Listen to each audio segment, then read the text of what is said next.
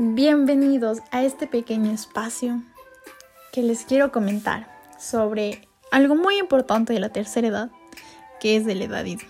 Pues bueno, acompáñenme. Como todos sabemos, la vejez es un proceso fisiológico de todo ser humano. Todos vamos al mismo proceso. pues sí, es donde se producen cambios físicos, psicológicos, cognitivos y sociales. Es un proceso natural e inevitable. Así que para allá vamos. Les hablaré qué es el edadismo. Si no lo conoces, pues ven, escúchame. El edadismo, según la OMS, que es la Organización Mundial de la Salud, define el edadismo como los estereotipos, prejuicios y la discriminación hacia otra persona debido a la edad.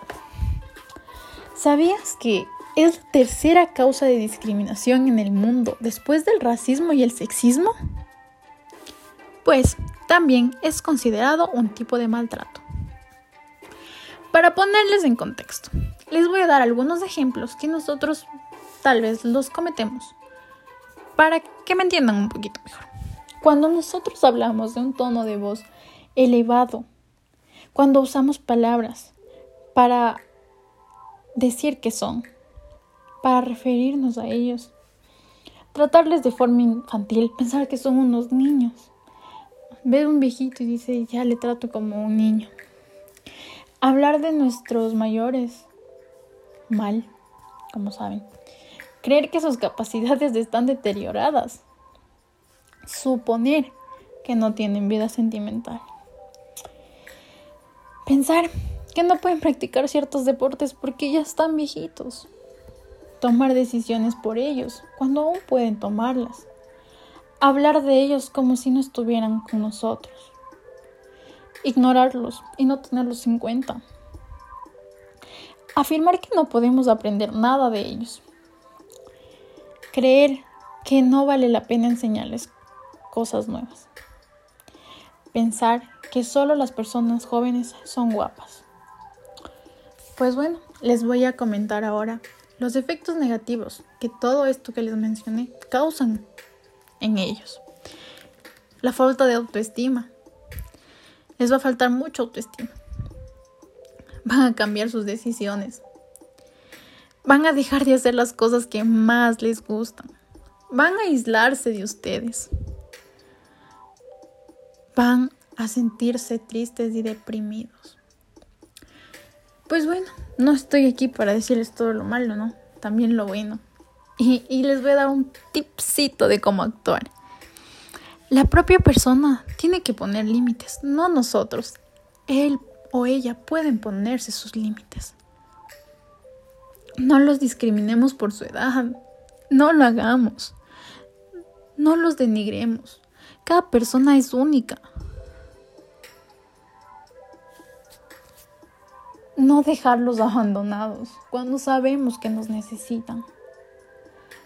Aprovecho este espacio también para darles un mensaje. La vida no es eterna, nadie es eterno, nadie va a estar para siempre aquí. Los abuelitos tienen mucho que enseñarnos y aprenden muy fácil de nosotros. Estoy segura de que si alguno de nosotros va y les muestra cómo se usa el celular, va a tratar, va a intentar aprender. No se le va a hacer tan fácil como a nosotros, porque somos jóvenes. Y pues su nivel de aprendizaje no es el mismo que el nuestro. Pero lo van a intentar.